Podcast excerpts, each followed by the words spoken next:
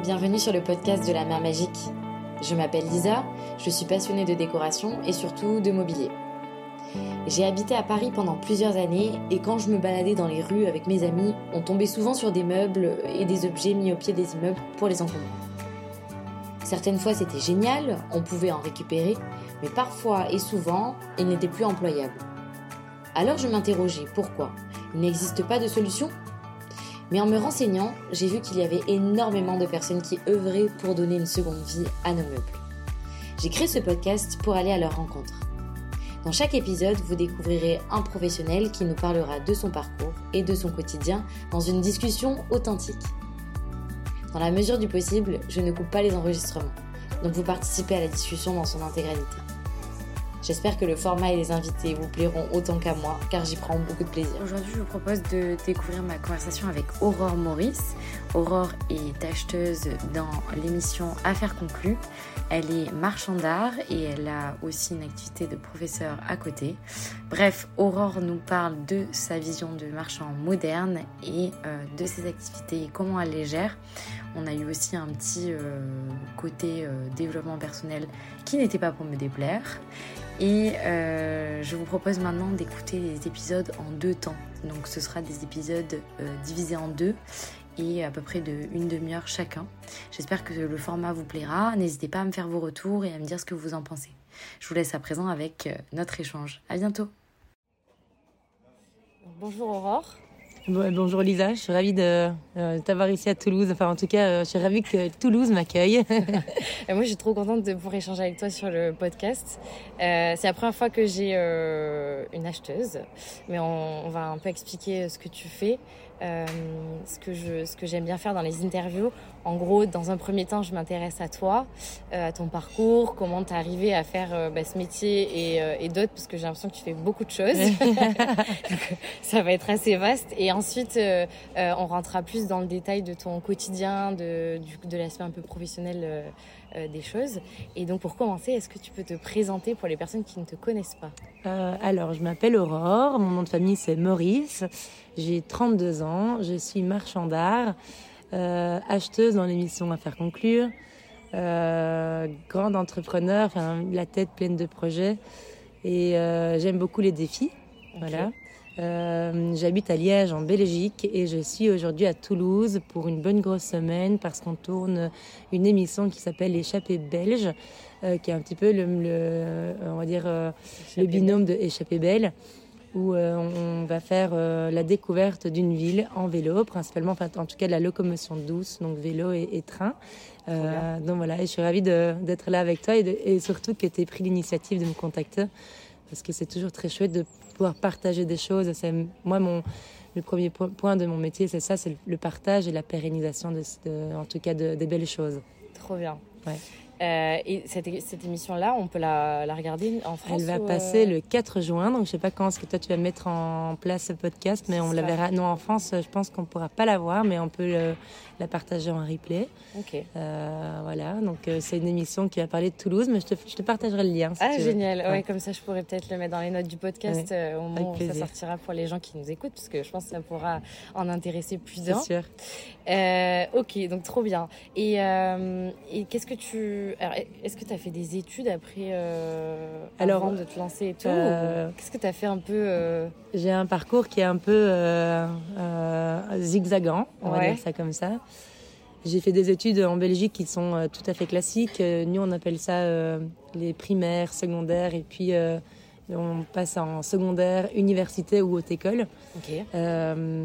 Donc moi, j'ai fait un parcours un peu classique. J'ai fait HEC d'abord, et puis je me suis demandé ce que je faisais littéralement à l'université, surtout dans, dans un, un, domaine qui est très mathématique, enfin très mathématique. Et je me suis dit, mais c'est pas du tout mon, truc. J'aimais beaucoup entreprendre, c'était ça qui me plaisait, mais bon Bref, euh, je suis plutôt euh, présidente d'une association enfin, universitaire où on, on, lève un peu le coude, on picole beaucoup et on fait beaucoup de fêtes. Donc j'ai très bien réussi ça. Euh, j'ai puis euh, j'ai été diplômée finalement dans une haute école parce que je voyageais beaucoup euh, pour le boulot. J'étais mannequin dès mes 14 ans. Donc en plus de ça, bah, tout de suite, ah on, je, te, je, te, pousse dans le bain là. J'ai fait, j'ai eu pas mal de casquettes à chaque fois dans, dans ma vie. J'ai pas été que étudiante, j'étais mannequin. En plus d'être mannequin, je travaillais dans un bar pour payer mes, ma première voiture. J'ai travaillé dans une friterie, j'ai travaillé dans un magasin de chaussures. Voilà, j'ai fait pas mal de choses pour me rendre compte à mes 25 ans que ce que j'ai, dans quoi j'ai étudié, en fait, je voulais pas du tout travailler là-dedans. Mes parents sont antiquaires depuis 35 ans et je voyais que leur magasin, euh, enfin leurs deux magasins commençaient un peu à, s'essouffler, manque d'intérêt, euh, perte de bénéfices. Donc moi, à mes 25 ans, j'ai fait une petite crise de, je sais pas ce qui s'est passé, on, va, on, peut appeler ça un burn-out aujourd'hui, mais c'est plutôt une remise en question de ben, quoi je sers dans, dans notre monde, qu'est-ce que je peux apporter et euh, que faire pour éviter de peut-être de mourir demain et de me dire mais qu'est-ce que enfin où, dans quel monde j'ai apporté ma petite pierre sur cet édifice? Et je me suis dit tiens j'allais toquer à la porte de mes parents et leur proposer euh, en fait de redévelopper euh, leur société donc je toque à papa maman ce serait bien quand même qu'on collabore ensemble et je m'étais pourtant promise de ne jamais devenir antiquaire, parce qu'en fait, mes parents, j'ai plutôt une mère et un père, pas une maman ni un papa. J'ai eu des parents assez euh, absents parce qu'ils ont travaillé comme des fous. Hmm. Euh, j'ai une très belle éducation, hein, je dis pas, mais euh, une absence de, de mots gentils, d'affection, de, de, présence et d'attention. Et en fait, à mes 25 ans, je tombe là-dedans. Voilà, je tombe dans le beau, dans la qualité, dans les objets, avec une passation. la passation de connaissances, d'abord d'une part mes parents qui ont été pour moi les meilleurs professeurs pour commencer.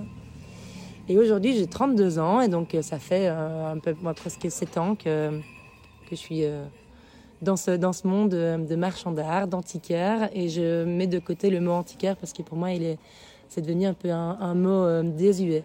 Un antiquaire, c'est on, on, achète et on vend des objets qui sont vieux, qui puent et qui sont trop chers. Et donc dans la tête de ma nouvelle, enfin, de ma clientèle cible, c'est c'est pas ce qu'ils recherchent. Alors qu'en fait, en marchand d'art, ou en tout cas galeriste, on va appeler ça comme ça, tout de suite, c'est plus sexy. Donc moi, je vais, être, je vais te parler comme je suis aujourd'hui, marchand d'art. Pourtant, j'achète euh, du euh, et je vends du mobilier, euh, des tableaux, des sculptures, des bijoux, des montres qui peuvent dater du 19e ou même plus encore plus tardif. J'ai de l'art étrusque, ça a 2000 ans, jusqu'à l'art contemporain. D'accord. Voilà en gros mon, Ouais, ton spectre. mon spectre. c'est euh, hyper euh, intéressant. J'ai plein de questions, mais je t'avais prévenu euh, avant qu'on commence l'échange. Tout à fait. déjà, la première question qui me vient là par rapport à ton parcours, c'est tu disais que à 25 ans, tu t'interroges sur le sens que tu veux donner quelque part à, à, ta vie et tu dis que ça a passé par peut-être collaborer dans un premier temps avec tes parents. Est-ce que c'est euh, le sens pour toi, c'était de, les aider à, développer leur, euh, leur activité et de se dire, OK, euh, on va relancer un peu la machine familiale? Et ou est-ce que c'était aussi une, une, recherche de sens dans le sens où euh, ça a beaucoup de sens de revaloriser des objets euh, euh, qui sont anciens, etc. Ou un autre sens complètement Est-ce que tu peux Alors la question est très bonne parce que je me la suis jamais posée. en gros, c'est plutôt, je pense que je voyais mes parents en marchant, en tout cas un indépendant, se plaindra toujours. Ah, c'est dur, ah, on gagne pas notre vie, ah, on a beaucoup de charges à payer. Oh là là, c'est compliqué. et moi, je pense que je suis arrivée un peu comme, comme Superman avec ma, cape en, en disant bah, Je vais vous aider. Euh, je n'ai jamais posé la question à mes parents de savoir si euh, est-ce qu'ils ont besoin d'aide. Est-ce que je leur serais euh, pas fondamentale ni essentielle, mais plutôt est-ce que je leur serais d'une utilité si je travaille avec eux? Ils m'ont jamais posé cette question. Moi, je me suis un peu présentée en mode un cheveu dans la soupe, et pourtant, je les ai toujours entendus dire ah, ce serait génial qu'une de nos filles reprenne en tout cas le magasin, le, la société, euh, tout ce qu'on a construit. J'ai une sœur jumelle, une plus, jeune sœur euh, qui est 9 ans notre cadette. Et aucune des deux autres sœurs n'a envie de rentrer dans ce monde euh, des objets anciens, etc. Et moi, je me suis dit, bon, bah, je vais pousser la porte et puis on verra. Donc, c'était d'abord plutôt pour relancer une société, de me dire, on ne peut pas laisser 35 ans de, de, succès, parce qu'ils ont quand même eu un très, un très grand succès à l'époque. Euh, tombé à zéro. Il y, avait, personne pour reprendre ça et n'ont rien fait pour.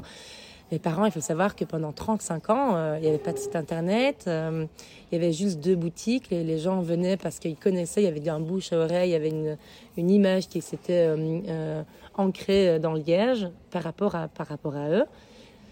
Et moi, je suis arrivée en mode il faut un site internet, il faut une page Instagram, il faut une page Facebook, il faut moderniser tout ça. On peut plus faire la caserne d'Alibaba, quoi. Genre, les gens, ils peuvent plus se projeter dans un, un genre de fourre-tout.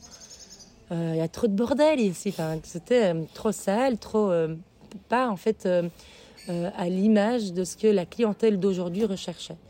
Et il y a eu tous les collectionneurs à l'époque. Bah, aujourd'hui, il n'y a quasi plus de collectionneurs. Mes parents, ils ont vendu à des personnes où maintenant ils ont passé l'arme à gauche, quoi. Et on se rendait compte que c'était les, petits enfants ou les enfants qui venaient vendre ce que leurs clients achetaient à l'époque. Mais donc, on, qui va venir acheter? C'est très bien de, de, de, nous acheter, mais qui seront, à qui est-ce qu'on va vendre en fait? Donc il fallait renouveler tout ça. Et, euh, euh, ça a été pendant cinq ans avec mes parents euh, assez, euh, assez sportif.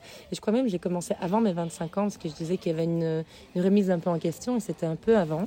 Donc ça fait presque dix ans en fait que je suis finalement dans le métier, okay. ce qui ne me rajeunit pas. Mais non, ça a été, euh, ça a été plutôt euh, après, quand j'ai commencé à travailler avec mes parents et que je me suis rendu compte de l'importance, en fait, et de la quantité d'objets et d'histoires qu'on pouvait raconter. Mm. Et pour euh, faire un petit lien rapide avec ça, j'apprenais tellement. Enfin, moi, je suis un peu une boulimique de la connaissance et mm. ma vie s'arrête si je n'apprends plus rien. Ouais. Voilà. C'est pour moi l'essentiel, on va dire, le, mon oxygène, c'est la connaissance. Et je me suis dit, mais j'apprends tellement de choses, je bouquine des trucs, je vais voir et comment faire pour en fait mettre ma pierre à l'édifice et partager en fait tout ce que j'apprends parce que c'est quand même bête. Si un jour je viens à disparaître ou mes parents viennent à disparaître, c'est un métier qui est en voie de disparition aussi. Qui va euh, pérenniser ça en fait euh, Et donc j'ai commencé à faire des euh, vidéos sur YouTube monter ma petite chaîne, petit à petit, à faire une première petite vidéo dégueulasse, mais tout de suite j'ai 8000 vues, je comprends rien à ce qui se passe. Et je, je sais pas, je crois que je dois avoir euh, 60, 70, 80 vidéos. Et un jour, Affaire conclue m'appelle. L'émission qui cela sera Affaire conclue. Et ils me disent, Aurore, on aimerait bien que tu fasses partie du casting, que tu viennes dans l'émission. Moi, je dis, moi, je suis pas brocanteur, je suis marchand d'art, enfin, genre un peu euh, high level, quoi. Je voulais pas me, je voulais pas avoir cette image de, je suis brocanteur. Et donc, je dis non. Ils viennent me rechercher deux ans plus tard en mode bon Aurore alors euh, on y va ou pas? Et, euh, et, je me suis dit bon c'est le bon moment on y va c'était grâce en fait aux, vidéos et grâce aux vidéos je fais partie maintenant des acheteurs depuis deux ans et demi dans, dans cette émission qui est euh, incroyable parce que on est à la sixième édition donc six ans qu'elle dure et qui a permis euh, de en fait de relancer le, le beau de donner de l'importance aux objets de, du marché secondaire et qui est très suivi euh, en France, en, et en Belgique, c'est un truc de dingue. Tout à l'heure, je me massais pour prendre un café. Bonjour Aurore, vous allez bien? Je me dis, merde, je ne suis pas coiffée. Pas coiffée, je suis habillée comme une romanichelle, comme on dirait en Belgique. On lui dit aussi. Euh, ouais, ouais. un gros pull euh, avec va. un vieux jeans et je me dis mais à quel moment les gens et je vous reconnais aussi à votre voix hein, vous êtes la même qu'à l'émission ah ouais juste que je suis pas maquillée que je suis habillée Bon, ça, euh, pour, te, pour te rassurer, euh, tout va bien. Mais voilà un peu l'histoire. Euh, c'était vraiment pour, pour pérenniser. C'est surtout quand tu mets les pieds dedans ouais. et que tu te rends compte de la quantité de. En fait, il me faudrait 10 vies pour, pour tout connaître. Et c'est ouais. ça qui est fantastique dans notre métier. Ouais fantastique. Et c'est la grosse question que je me posais justement en voyant euh, bah, ce que tu fais et, les, et surtout euh, en suivant un peu quand même euh, l'émission. Euh, quand euh, quand tu achètes, toi ou un autre acheteur, une pièce, enfin à chaque fois c'est une histoire différente, c'est une provenance différente. Et, et du coup, tu te dis, mais comment tu arrives à te dire, ah ben. Bah, ça vaut tant. Alors, euh, j'ai dit toujours cette première anecdote. Euh, je me souviens quand donc je commence avec mes parents. Euh, moi, méga fière, je vais chez un client et sur sa table de salle à manger, il y a énormément de bronze. Et là, je me frotte un peu les mains, je fais ah super contente. Mes parents vont être fiers de moi. Je vais ramener plein de super bronzes d'ultra bonne qualité. Je fais une offre, je calcule vite dans ma tête. Ok, ça prix de revente. Donc c'est un peu comme ça que et euh, je ne soupèse, enfin, je ne prends pas chaque bronze en main. Je me dis, ah, je vois qu'ils sont signés. Et puis je rentre avec euh, ces grandes caisses bien lourdes. Et mon père me regarde et me dit Mais Aurore, ma petite idiote, c'est que des copies. Donc, moi qui arrivais en mode Ah, ils vont être super fiers de moi, j'ai dépensé un peu de sous, mais j'ai bien acheté, c'est pas grave. En fait, on, pour, pour bien euh, connaître notre métier, il faut quand même des fois se tromper. Et je peux te dire qu'aujourd'hui, j'achète plus des bronzes euh, de, de, copies. Euh, on apprend en fait en touchant, en, regardant, et puis surtout quand je pense que c'est la curiosité qui fait qu'on est de bons marchands. à connaître l'histoire et surtout, je dis toujours aussi, je donne cours moi, en plus de mes activités pour les futurs antiquaires et les décorateurs d'intérieur. pour être un, un, bon antiquaire, il faut être un bon faussaire. Et pour être faussaire, en fait, il faut connaître euh, toutes les techniques. Par exemple, quand tu regardes un vase, c'est un vase chinois, par exemple, blanc-bleu, euh, ça peut être Ming ou Tang ou peu importe, la dynastie. Savoir comment ça fait, comment voir si c'est une copie ou pas. Un meuble, euh, comment est-ce qu'on voit que, je sais pas moi, ou la lampe Pipistrello, mm.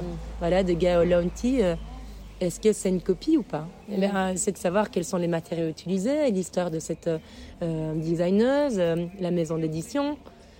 Euh, il y a énormément de choses, en fait, de la construction, qu'elle est, remettre tout dans le contexte, euh, les techniques, euh, les, matériaux utilisés.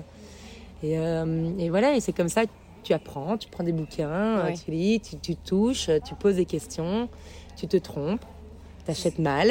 ouais. voilà. et, au bout d'un moment, tu arrives à Et en fait, tu vas avoir beaucoup de marchandises, souvent les, les, mêmes. Moi, par exemple, à Liège, on va avoir une marchandise qui est assez typique tu vas à Bruxelles, à Paris ou tu viendrais même à Toulouse, c'est de la marchandise qui est typique de l'histoire, du patrimoine de la ville ou du pays dans lequel tu es. Hmm, ok.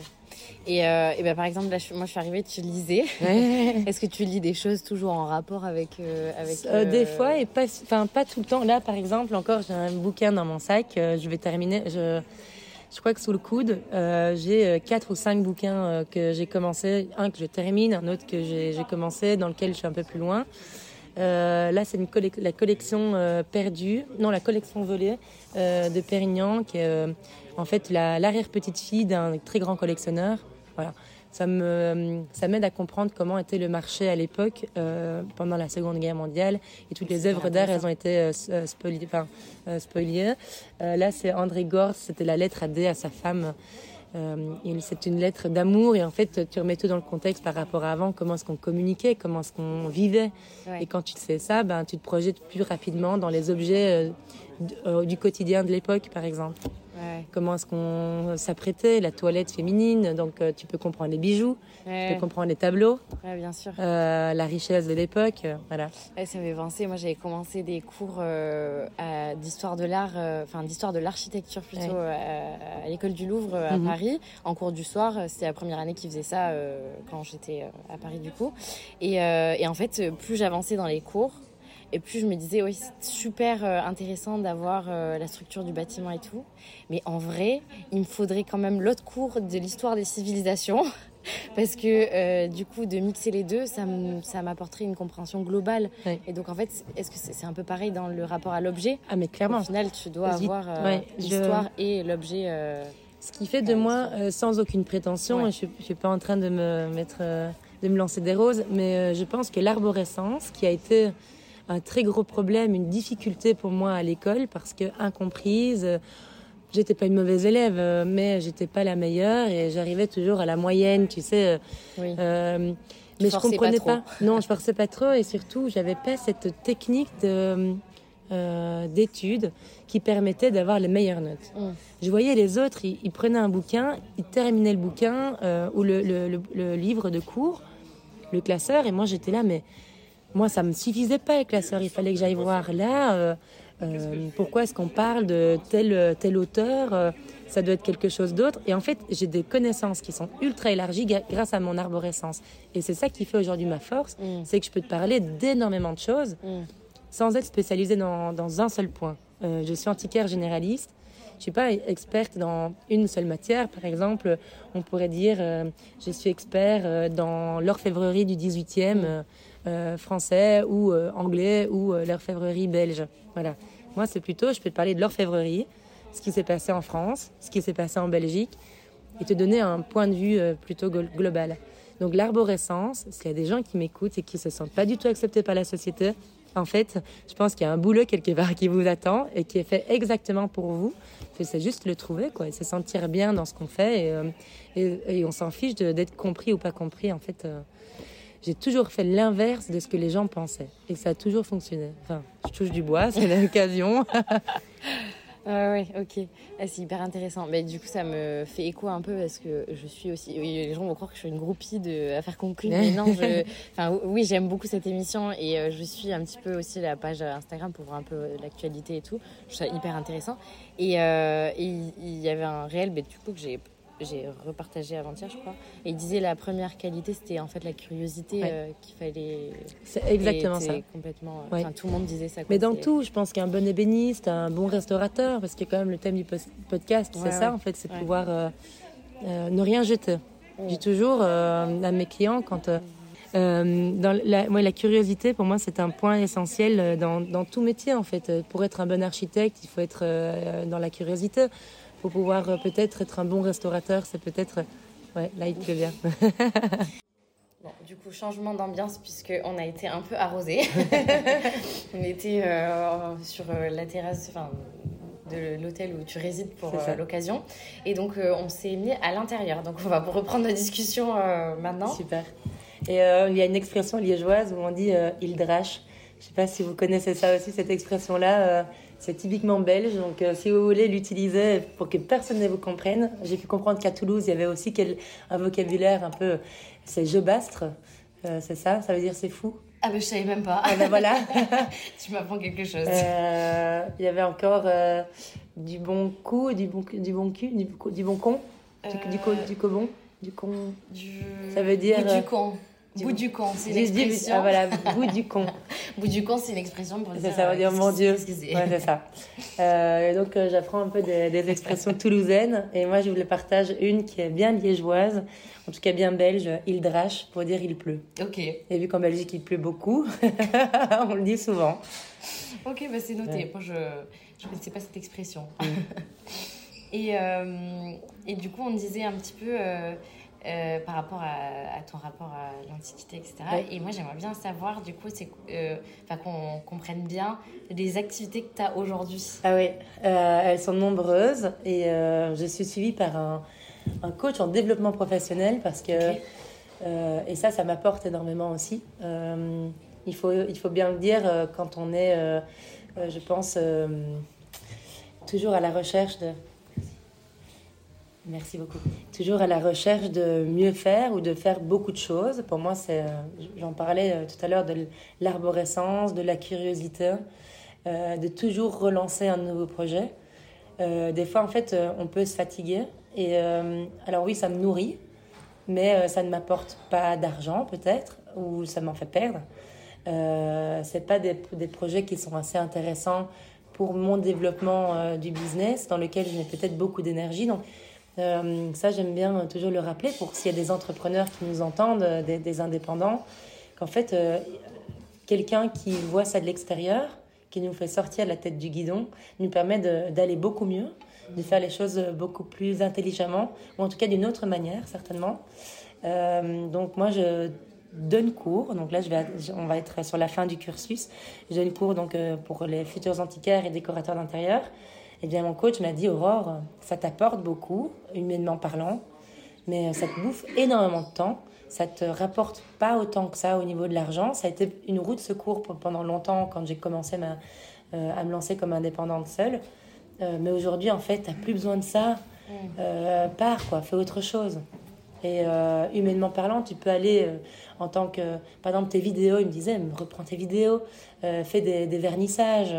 et là, tu vas rencontrer des gens qui ont besoin d'apprendre aussi, qui ont envie d'apprendre. Et tu vas pouvoir vendre en même temps, certainement, ou acheter. Donc, c'était, voilà, ça me permet de voir les choses différemment et d'utiliser mon temps, en tout cas, un peu plus au niveau pécuniaire, plus intéressant. Enfin, c'est plus intéressant. Ouais, c'est hyper important parce que au final, si tu te si tu te crames, entre guillemets, euh, euh, rapidement, bon, bah, finalement. Euh... Bah, se cramer, ça, ça m'est déjà arrivé, mais en fait, bien se connaître, je pense que la connaissance en soi est extrêmement importante. je me, je me, suis toujours sentie très très différente de la majorité des gens euh, dans la manière, euh, donc comment j'agis, comme je parle, comme je fais les choses. moi, je suis gauchère. Euh, voilà, on, est un peu atypique, quoi. les gens, ils se disent déjà, j'ai un humour qui est un peu bizarre. on comprend pas toujours. et j'ai fait un color profil. Je sais pas si tu en as déjà entendu parler. En fait, c'est le rouge, bleu, jaune. C'est ça et ouais, vert. Et vert, exactement. Et donc, euh, ça m'a permis de mieux me connaître. C'est des tests comme ça qui, maintenant, je sais, quand je dois m'arrêter, qu'est-ce qui est bon pour moi et qu'est-ce qui est mauvais. Alors oui, c'est clair que des fois, il y a des débordements. Je, je suis encore dans cette zone de merde, pourquoi j'ai fait ça? Pourquoi est-ce que j'ai dit oui à tel client alors que ça me bouffe moralement, mentalement et physiquement? Hmm. euh, mais euh, ouais, c'est un voir quelqu'un qui, qui, qui, en fait, qui nous rebooste. Moi, je sors de là, je me dis, ah, je repars avec plein de projets, mais des bons projets. Oui, que tu as réfléchi et que tu as cadré euh, par rapport à ce que tu fais. Est-ce que tu penses que c'est aussi, euh, tu en as plus besoin aussi que les autres parce que, euh, enfin, c'est comme ça intuitivement, ça me vient, mais le fait que tu sois quand même dans des activités qui sont assez spécifiques, c'est être déjà indépendant, c'est c'est euh, faire un pas de côté entre guillemets par rapport à la sécurité enfin même si euh, même euh, si en fait non. Ouais en fait non mais je veux dire tu as déjà un pas de côté et en plus quand tu cumules plusieurs activités et en plus je trouve dans un domaine qui est où il n'y a pas vraiment de normes en fait j'ai l'impression que tu as un peu le champ des possibles et toi tu, tu dois un peu faire bah, ta cuisine avec, ma popote c'est ça en fait il y a une phrase que j'aime beaucoup dire et qui euh, va peut-être parler à certains ou certaines. Euh, à l'école, on te dit que tu dois trouver un métier à la fin de tes études. Mm. En fait, on te dit jamais tu peux créer ton métier. Mm. Moi, je l'ai entièrement créé. Il n'y a personne qui fait quoi que ce soit comme moi. Personne. Je Je vends pas euh, des petites culottes qui sont avec, définies en trois coloris et en trois tailles. Je veux dire, euh, c'est, je vends un objet qui a appartenu à quelqu'un avec une valeur sentimentale et derrière une valeur vénale qui est régie par le marché. Et puis il y a d'autres objets où euh, les gens veulent s'en débarrasser parce qu'il n'y a pas de valeur sentimentale et qu'il n'y a pas de valeur sur le marché parce qu'il y a objet unique, rare. Euh, enfin, ce qui est unique ne veut pas dire que c'est rare et donc très cher, mais on doit pouvoir partager l'histoire et aujourd'hui c'est ce que le client recherche. Donc je pense que là j'ai clairement créé mon métier. Euh, le fait aussi que j'ai dans ma pop-up à moi de tous ces métiers, c'est quelque chose qui est très complémentaire. Mm. J'ai euh, ouvert une chambre, enfin, on va appeler ça un hôtel boutique, d'une maison que j'ai achetée euh, qui est du 19e. J'en ai fait un hôtel boutique à Liège. C'est trois grands appartements où tous les objets, donc c'est trois appartements qui sont décorés, l'espace elle-même est décoré bien différemment, avec une, une âme différente. chaque objet peut être achetable euh, et emporté par le client lorsqu'il est payé. Tout est en fait euh, régi dans le même truc. C'est de partager quelque chose et de pérenniser en fait le beau. Voilà, je pense que mon métier, c'est ça. C'est que toi, tu viens avec un objet, admettons ce beau verre à vin. Euh, tu me dis, voilà, ça, ça appartient à ma grand-mère. La qualité, c'est du cristal. Ça peut être Baccarat, Louis ou Val-Salambert en Belgique. Ok. Eh bien, moi, j'ai essayé de trouver un client derrière qui va apprécier la technique, la, la, on va dire, euh, la beauté de l'objet et aussi l'histoire. De plus en plus, les gens prennent beaucoup plus d'attention à l'histoire plutôt qu'à la technique et euh, aux matériaux. C'est quand même ça, c'est ça qui est complètement fou.